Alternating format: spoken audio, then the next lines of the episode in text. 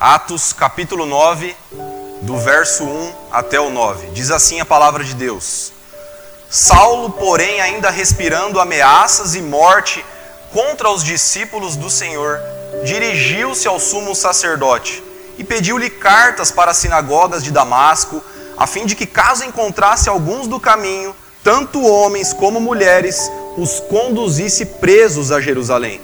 Mas seguindo ele viagem e aproximando-se de Damasco, de repente, uma luz resplandecente vinda do céu o cercou.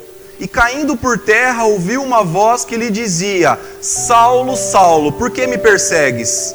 Ele perguntou: Quem és tu, Senhor? O Senhor respondeu: Eu sou Jesus, a quem persegues. Mas levanta-te e entra na cidade, lá te será dito o que precisas fazer. Os homens que viajavam com ele, ouvindo a voz, caíram emudecidos, mas não viram ninguém.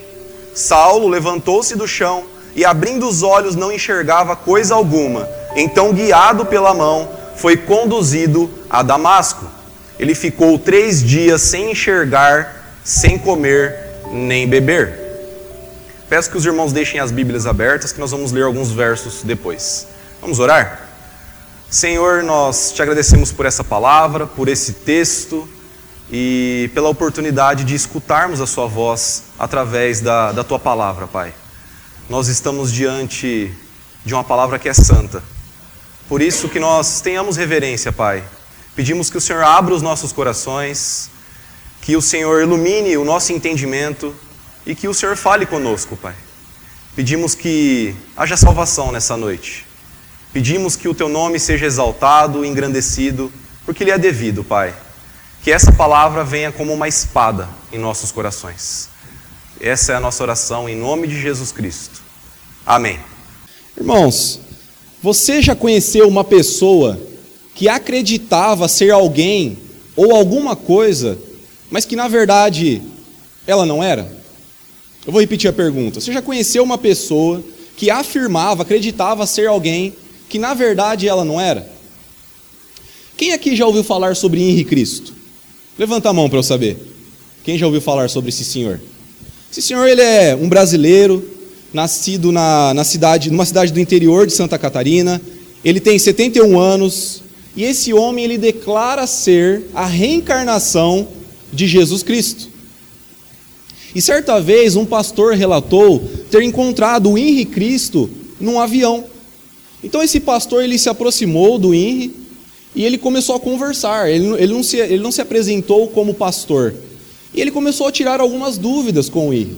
E ele foi criando um diálogo ali, foi criando mais intimidade, mais confiança. Até o momento em que ele chegou para o INRI e falou assim: Posso te fazer uma pergunta? Aí ele falou assim: Pode, claro. Aí ele falou: INRI, você tem a percepção de que as pessoas dão risada de você? Você sabe que as pessoas riem de você? E aí o IN respondeu o seguinte: Claro que eu tenho, mas não é a primeira vez. Há dois mil anos também riram de mim. Essa foi a resposta dele. O próprio pastor que relatou isso, ele disse que acreditava sinceramente que o INRI não se trata de um charlatão, mas que ele acredita mesmo ser a reencarnação de Cristo. E esse pastor diz que isso pode ser provavelmente por causa de um desvio ou por causa de um transtorno de identidade. Agora, obviamente que nós podemos ter certeza de que Henry não é quem diz ser. Como que nós sabemos disso? Através de evidências. E principalmente por causa da palavra, da revelação de Deus na Bíblia. Agora, por que, eu estou contando essa história? Porque Henry Cristo, ele não é a única pessoa que declara ser alguém que não é. As igrejas estão cheias de pessoas assim. Pessoas que se declaram ser cristãs, mas que nunca tiveram um encontro com Cristo.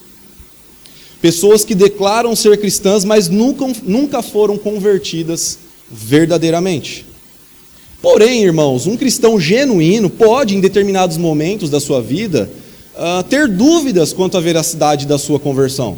Isso é algo que pode acontecer com qualquer um de nós, comigo, com você. E como que nós podemos confirmar a nossa conversão? E a resposta é através de evidências, né? ou seja, indícios, indicadores, marcas, que só alguém que foi convertido por Deus possui. E o que nós vamos ver nessa noite é: a verdadeira conversão é um ato divino, e ela é confirmada através de evidências na vida do cristão. Para podermos prosseguir, irmãos, nós temos que definir o que é conversão. E se você procurar a palavra conversão no dicionário, vai estar escrito lá que conversão significa transformação, ou, melhor ainda, uma mudança de direção. Na nossa vida, como funciona isso? Funciona da seguinte forma: a conversão é um giro de 180 graus. Então, o pecador ele está nos seus caminhos maus, indo em direção ao inferno. Quando Deus o alcança com sua graça e misericórdia, ele é convertido. Um giro de 180 graus em sua vida. Então, nesse momento, ele abandona o seu caminho antigo com arrependimento e ele volta o seu coração para Deus. Vinícius Pimentel, ele define a conversão da seguinte forma: A conversão é o que acontece quando Deus desperta aqueles que estão espiritualmente mortos e os capacita a se arrependerem de seus pecados e a terem fé em Cristo. Então, isso é conversão. Eu dividi o sermão em dois pontos, e o primeiro ponto é: a conversão é um ato divino. Vamos ler novamente do verso 1 até o verso 2. Saulo, porém, ainda respirando ameaças e morte contra os discípulos do Senhor, dirigiu-se ao sumo sacerdote e pediu-lhe cartas para as sinagogas de Damasco, a fim de que, caso encontrasse alguns do caminho, tanto homens como mulheres, os conduzisse presos a Jerusalém. Então o texto está falando de um homem muito conhecido por nós. O texto está falando do apóstolo Paulo. Né? E muitas pessoas, de forma equivocada, acreditam que Paulo se chamava Saulo antes da conversão, e após esse encontro que ele tem com Cristo, ele passa a ser chamado Paulo, mas isso não é verdade, irmãos. Paulo ele possuía dupla cidadania. Paulo era judeu, mas também era romano. Então ele possuía dois nomes e esses nomes eram usados em situações diferentes, conforme o local ou conforme a necessidade. Como que nós sabemos disso? Atos 13, 9.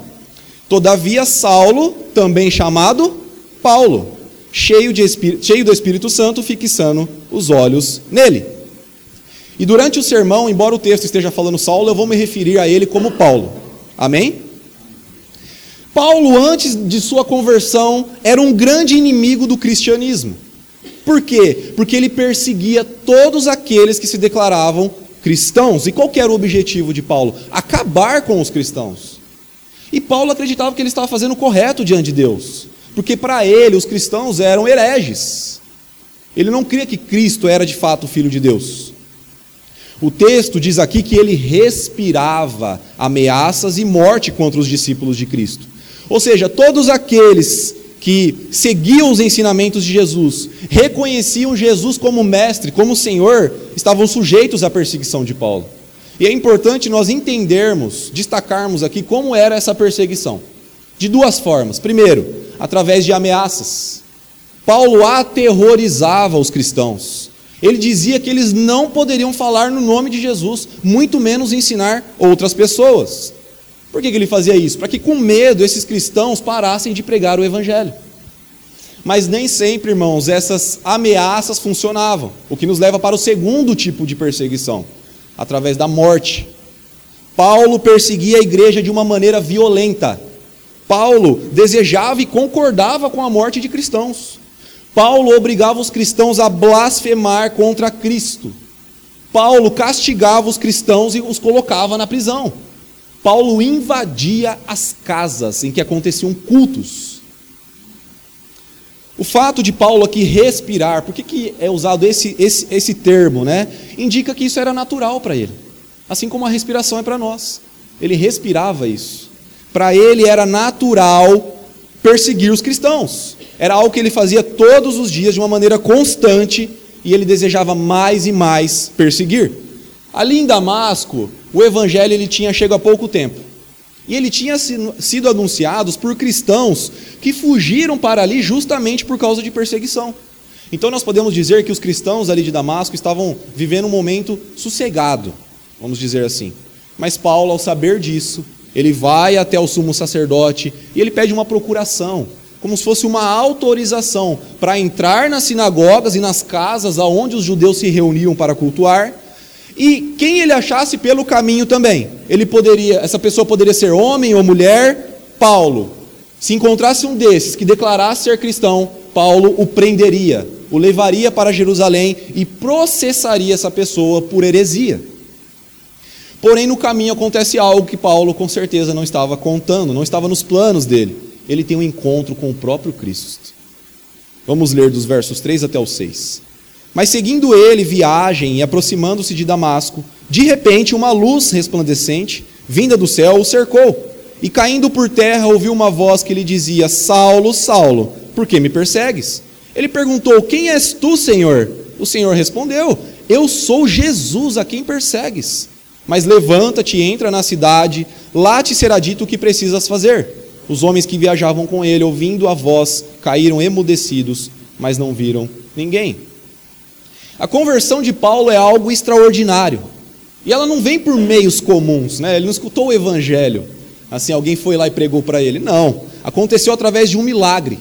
Paulo estava no meio de uma viagem, ele não estava nem, nem numa sinagoga, nem no templo, nem num culto no lar. Isso nos mostra que a conversão não tem hora nem lugar para acontecer. Não é preciso estar na igreja para que haja conversão. Deus usa os meios que ele quiser. E no caminho para Damasco, Paulo é cercado por uma luz resplandecente. O que era essa luz, irmãos? Paulo estava diante do próprio Cristo ressurreto. Ele mesmo descreve essa luz no capítulo 26, verso 13 de Atos. Ao meio-dia, ó rei, vi no caminho uma luz do céu que brilhava mais do que o sol, resplandecendo em torno de mim e dos que iam comigo. Nós não sabemos, irmão, se Paulo estava a pé, se ele estava é, a cavalo. Fato é que diante daquela luz, ele cai com o rosto em terra, numa postura de medo e ao mesmo tempo de adoração, de reverência. Essa luz estava sobre todos aqueles que acompanhavam Paulo, mas o alvo era ele. Então, o homem que era temido, um grande perseguidor dos cristãos, estava agora no chão, humilhado. E Paulo não só podia ver a Cristo, mas ele também escutava. E Cristo disse: Saulo, Saulo, por que me persegues? Paulo pensava estar perseguindo um grupo de pessoas pobres, fracas e tolas, mas ele estava enganado. A sua perseguição era contra alguém que vinha do céu. A sua perseguição era contra o próprio Filho de Deus. E no verso 5 ele pergunta: Quem és tu, Senhor? Paulo sabia que não tinha como justificar a sua perseguição. Tanto que ele nem responde a pergunta que Cristo faz para ele. Mas ele quer saber quem é o juiz que o está acusando. E nós já percebemos aqui que o tom de Paulo muda, né? Aquele que blasfemava e fazia blasfemar contra Cristo, olha só o que ele diz agora: Senhor. E ele é respondido imediatamente: Eu sou Jesus, a quem persegues. Irmãos, essa é a conversão de Paulo. Aqui ele foi tratado. Aqui ele ficou convicto dos seus pecados. Aqui ele soube que ele estava fora dos caminhos de Deus. E Jesus tinha mostrado seus erros e o estava corrigindo. Qual é a aplicação desses versos para nós, irmãos? O homem não consegue produzir conversão. O ser humano é dotado de uma inteligência incrível. Nós somos capazes de produzir praticamente tudo. E essa capacidade nos dá a impressão de sermos autossuficientes. O que, que isso quer dizer? Que nós temos a impressão de que nós temos autonomia para fazer aquilo que queremos, ou aquilo que quisermos. E isso fica muito claro, por exemplo, na ciência. Em maio desse ano, uma revista publicou que pesquisadores de uma universidade lá do Reino Unido haviam criado um organismo vivo dentro de um laboratório. É, mais especificamente, eles criaram uma bactéria. O que, que isso quer dizer? Quer dizer que esses cientistas, a partir de compostos químicos, eles produziram vida de uma forma totalmente artificial. Aí você pode estar se perguntando, mas o que, que isso tem a ver com texto? O que, que tem, isso tem a ver com conversão? E se eu te falasse que o homem tenta produzir conversão também? E se eu te falasse que o homem não só tenta, mas ele pensa que consegue produzir a conversão? Quem aqui nunca escutou a seguinte frase? No dia em que eu me converti. Você já escutou isso? É claro, irmãos, que sempre houve um apelo da parte de Deus para que o seu povo se voltasse para ele e abandonasse os pecados. O próprio profeta Ezequiel diz lá em Ezequiel 33:11: Convertei-vos, convertei-vos dos vossos maus caminhos. O profeta está mandando, é, ele está dizendo né, uma palavra de Deus para o povo para que eles se convertessem. A conversão é algo absolutamente necessário para que não haja punição divina. Para que Deus não derrame da sua ira sobre pecadores, é necessário acontecer conversão. Se não há conversão, as pessoas continuam separadas de Deus. As pessoas continuam mortas, as pessoas vão permanecer num estado de morte eterna. É por isso que nós vemos Deus sempre fazendo um apelo para que o povo se converta. Porém, nós vamos perceber que a conversão exigida por Deus nada mais é do que aquilo que Ele mesmo dá. Ele mesmo providencia os meios para que nós possamos cumprir suas exigências. Ou seja, em outras palavras, Deus dá aquilo que ele pede. E isso é maravilhoso, irmãos. Essa é a beleza do Evangelho. A salvação é pela graça, um favor imerecido.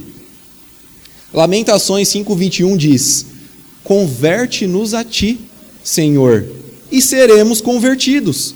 Renova os nossos dias como dantes. O homem, ele quer produzir algo que não lhe diz respeito. Paulo, ele não estava indo no caminho de Damasco e de repente ele pensou assim: olha, agora eu acho que eu não vou mais perseguir os cristãos, não. Quer saber? Eu acho que eu vou até me juntar com eles. E eu vou começar a pregar o Cristo que eles creem. Foi assim, irmãos, que aconteceu com Paulo? É claro que não. Houve uma ação milagrosa na vida de Paulo. Deus o converteu, Deus o transformou, Deus mudou os caminhos de Paulo. Mas sabe o que tem acontecido? Pessoas têm depositado a confiança de suas conversões em si mesmo, em outras pessoas e em rituais. Como isso? Ah, o pastor me chamou lá na frente e fez a oração do pecador, convertido. Sabe o que é? Eu fui batizado. O velho homem morreu. Depois que eu saí das águas, a partir desse momento tudo mudou. Convertido. Você aceita Jesus como Senhor e Salvador da sua vida? Aceito. Convertido. Agora, irmãos, me mostra na Bíblia onde que essas coisas são garantia de uma conversão verdadeira. Paulo não fez nada disso. Paulo teve um encontro com Cristo, e esse encontro mudou toda a sua vida. A W. Tozer diz o seguinte: nenhum homem volta a ser o mesmo depois que Deus põe a sua mão nele. Tem gente que vai na igreja toda semana e toda semana aceita Jesus. Fez apelo, vou lá na frente, aceito. Reconciliação, né? Dizem por aí. Mas a vida, irmãos, a vida dessa pessoa que aceita Jesus toda semana, continua a mesma. Não existe mudança de direção. Não existe transformação. E agora eu pergunto para você: você é de fato convertido? Você teve um encontro com Cristo? Houve uma mudança de direção de 180 graus na sua vida? Ou você continua nos mesmos caminhos? Só que agora com uma Bíblia debaixo do braço. Só que agora vindo na igreja uma vez por semana, né, como se fosse um clube. Ou agora postando foto do pôr do sol na rede social com um versículo embaixo. Será que conversão é isso, irmãos? É só a gente olhar para a vida de Paulo. Talvez você não saiba responder essas perguntas que eu fiz. Talvez você tenha dúvidas quanto à sua, à sua conversão. E talvez você nem saiba como confirmá-la. E é isso que nós vamos ver no próximo ponto. Então, o primeiro ponto é: a conversão é um ato divino. É Deus quem converte o pecador. Segundo ponto, a conversão é confirmada através de evidências. Então abre a sua Bíblia aí, no mesmo capítulo que nós estávamos, só que nós vamos ler do verso 17 até o verso 20. Atos 9, do 17 até o 20.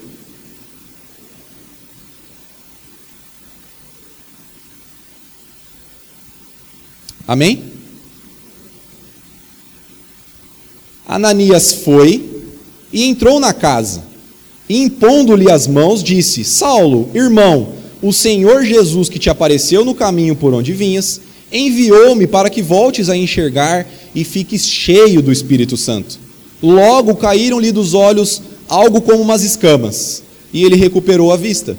Então, levantando-se, foi batizado, e tendo se alimentado, fortaleceu-se. Saulo permaneceu alguns dias com os discípulos que estavam em Damasco, e logo passou a pregar Jesus nas sinagogas, dizendo ser ele o Filho de Deus. Então, depois desse encontro com Cristo, Paulo ele foi conduzido até a cidade de Damasco por seus companheiros.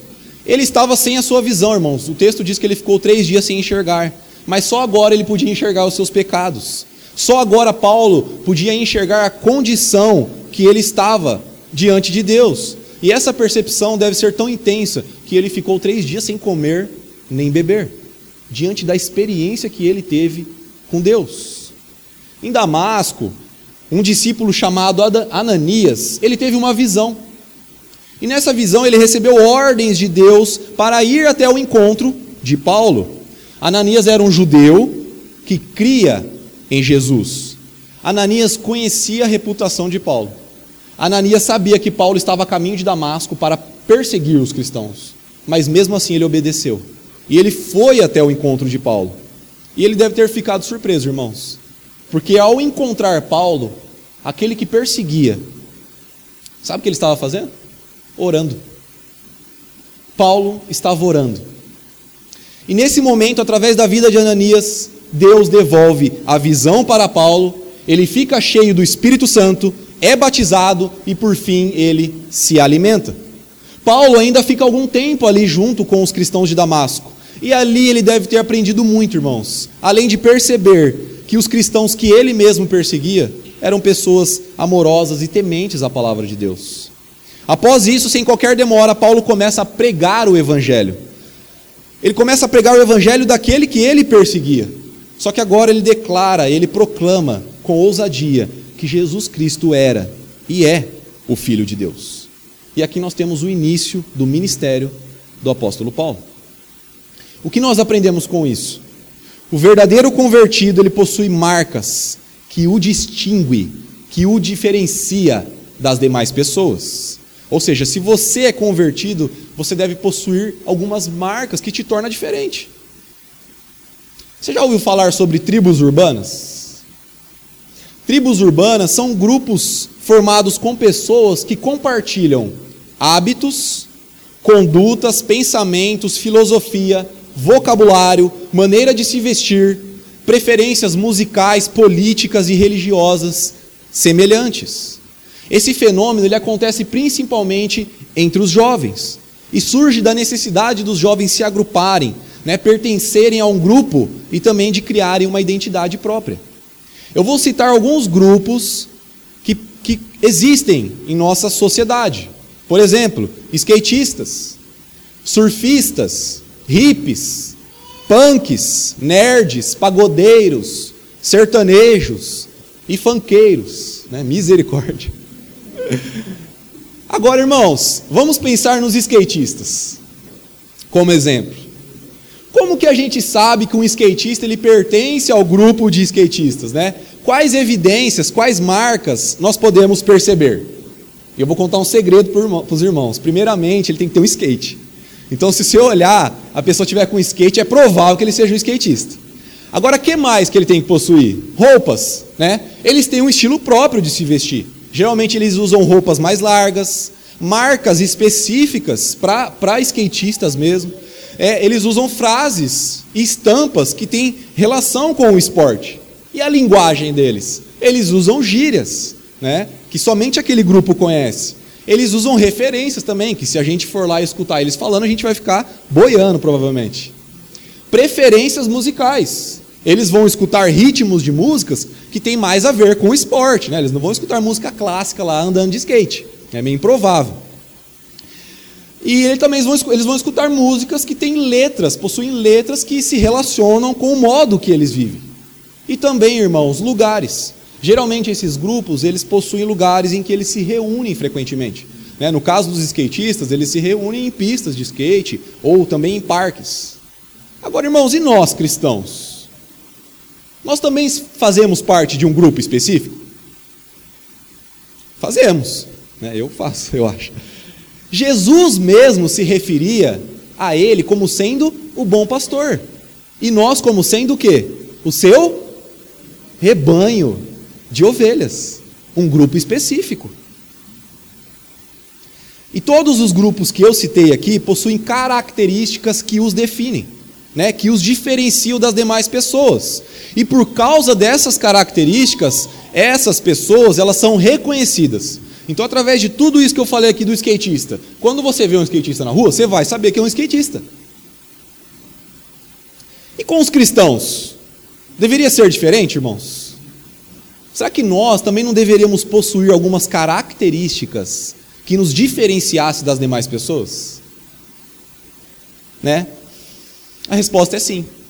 E essas características que um, verdadeiro convertido deve possuir, nada mais é do que evidências da sua conversão. São evidências visíveis de que a pessoa foi convertida. E através da conversão de Paulo, eu quero analisar com vocês algumas dessas marcas. Mas eu quero lembrar aos irmãos que a intenção desse sermão não é que você saia daqui olhando para as outras pessoas, né? Analisando se ela possui características e duvidando da conversão delas. Muito pelo contrário. O objetivo desse sermão é que você faça uma autoanálise, que você olhe para a sua vida, que você olhe para a sua vida e você responda para si mesmo: será que eu sou quem eu digo ser? Será que eu sou um cristão? Será que eu fui convertido, de fato? Então vamos para algumas marcas, irmãos. O verdadeiro convertido, ele tem uma vida devocional. Quando Ananias vai ao encontro de Paulo, ele está orando. Obviamente que uma vida devocional, ela não se resume, não é composta somente de oração. Mas da mesma forma que para que nossa vida ela possa prosseguir, para que nós possamos sobreviver, nós necessitamos de algumas coisas básicas. Por exemplo, ter o que comer, beber, vestir, um lugar para ficar. Da mesma forma, a vida espiritual de um cristão, ela repousa sobre o que é essencial. O que seria essencial para nós? Oração, leitura bíblica, comunhão, adoração e missão. Quando o pastor John Stott ele veio para o Brasil em 1989, as pessoas que estavam ali com ele, alguns pastores e e líderes, eles tiveram a oportunidade de fazer algumas perguntas para ele. E perguntaram assim para ele: Qual a razão do seu longo ministério tão frutífero, tão bem sucedido? E as pessoas que estavam ali, irmãos, eu creio que elas devem ter esperado, estavam esperando uma resposta surpreendente, né? Alguma coisa assim, uma grande revelação. Nossa, agora o pastor vai dar a letra aqui, né? Agora ele vai falar o que a gente não sabe. E aí o pastor respondeu o seguinte: eu leio a Bíblia e oro todos os dias.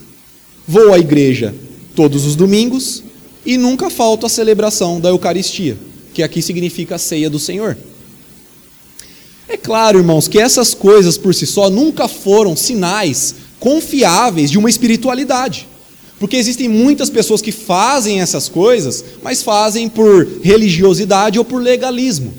Ou seja, as pessoas fazem talvez para agradar ao próprio homem, né, para demonstrar espiritualidade para outras pessoas, ou eles fazem isso também para querer ser justificado diante de Deus, ou seja, querer conquistar a salvação através desses atos aqui. Mas irmãos, mais do que cultivar essas práticas aqui que eu citei, nós devemos demonstrar interesse por Deus e demonstrar interesse por Sua palavra. Um grande perigo dos nossos dias, da nossa sociedade, é a sedução pelo supérfluo. O que, isso significa? Que nós estamos rodeados de tantas coisas desnecessárias, de tantas coisas dispensáveis e até de coisas inúteis que nós nos acabamos, nós acabamos esquecendo do essencial. A gente está tão rodeado por coisas fúteis que a gente se esquece do essencial, do primordial. Nós achamos que nós podemos experimentar a graça de Deus, Nós achamos que nós podemos experimentar a bondade e o amor de Deus sem nos, nos aquietar e deixar que a Sua palavra molde o seu caráter. Que a oração fortaleça o nosso espírito e que a comunhão nos sustente em nossa identidade como povo de Deus. Por isso, irmão, eu quero que você entenda nessa noite: nada substitui a prática diária da oração e da leitura bíblica. Nada substitui o valor do culto e a comunhão com os irmãos em Cristo. Nada substitui essas coisas. E por isso eu pergunto para você: como anda a sua vida devocional? No culto eu sei que você veio, estou te vendo aqui, mas e na sua casa? Ah, Maurício, ó, eu oro, mas ler a Bíblia me dá um sono. A hora que eu ver, eu estou assim, aí eu dormi. Olha, Maurício, eu já li a Bíblia cinco vezes, mas orar só quando eu venho na igreja. Né, o pastor vai orando lá, eu vou acompanhando, vou concordando, dando amém. A W. Tozer disse o seguinte sobre esse assunto. Eu me recordo de um homem de Deus a quem foi perguntado: o que é mais importante? Ler a palavra de Deus ou orar? E ele respondeu: o que é mais importante para um pássaro? A asa da direita ou a da esquerda? O verdadeiro convertido é cheio do Espírito Santo.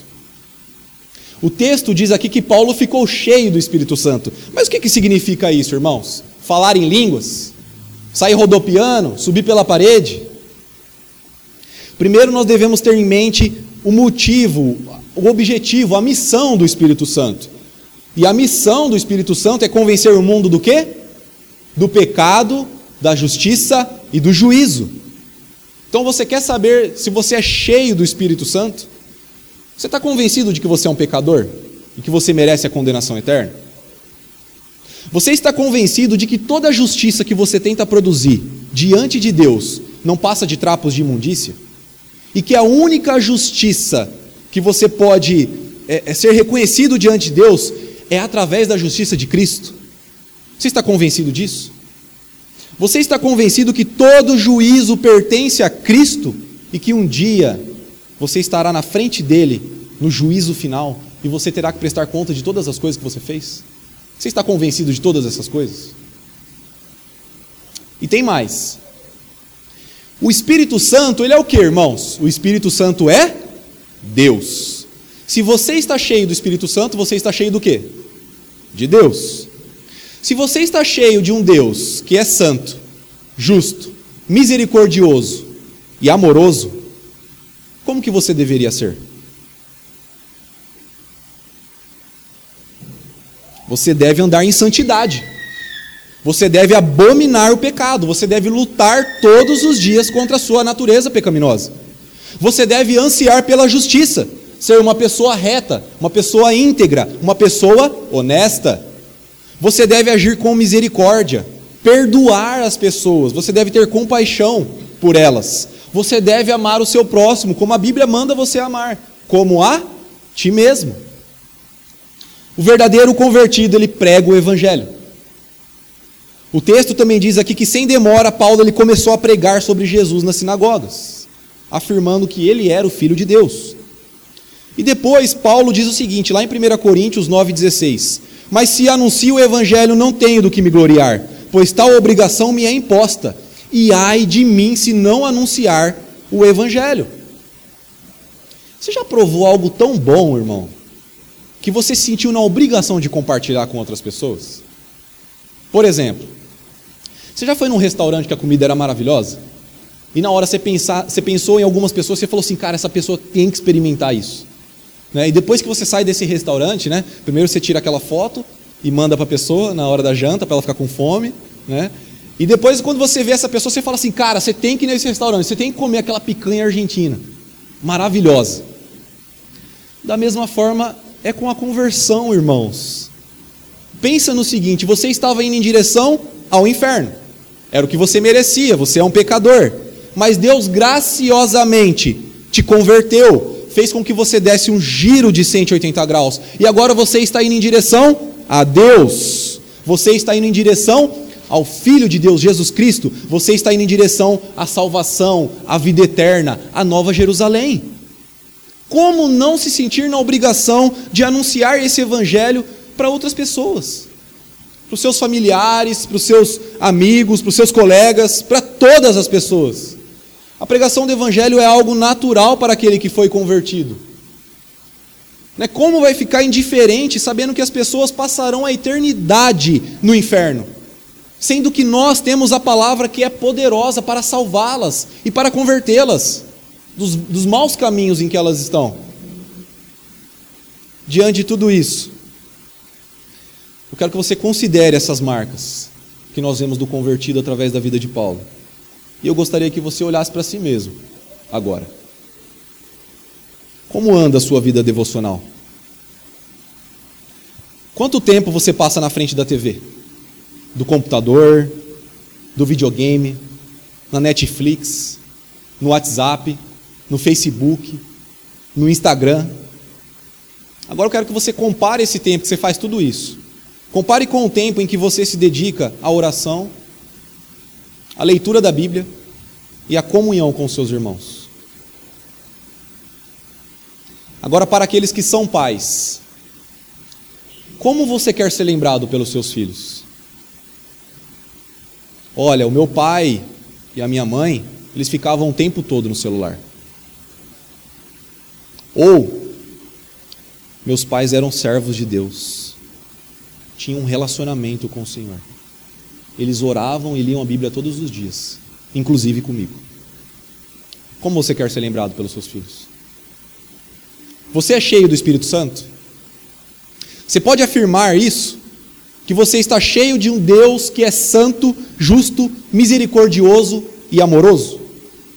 Irmãos, não adianta nada vir no culto aqui no domingo cantar, levantar as mãos, chorar, escutar a pregação, abraçar todo mundo e durante a semana viver na prática do pecado, sem arrependimento, sem busca pela santidade, sem honrar as contas, pagando tudo atrasado, nome sujo, sem perdoar as pessoas, sem ter compaixão, maltratando a esposa, batendo na esposa, sem se submeter ao marido, sem respeitar a liderança que foi imposta, que pertence ao marido, sem amar o próximo, sem ter atitudes que demonstrem esse amor pelo próximo.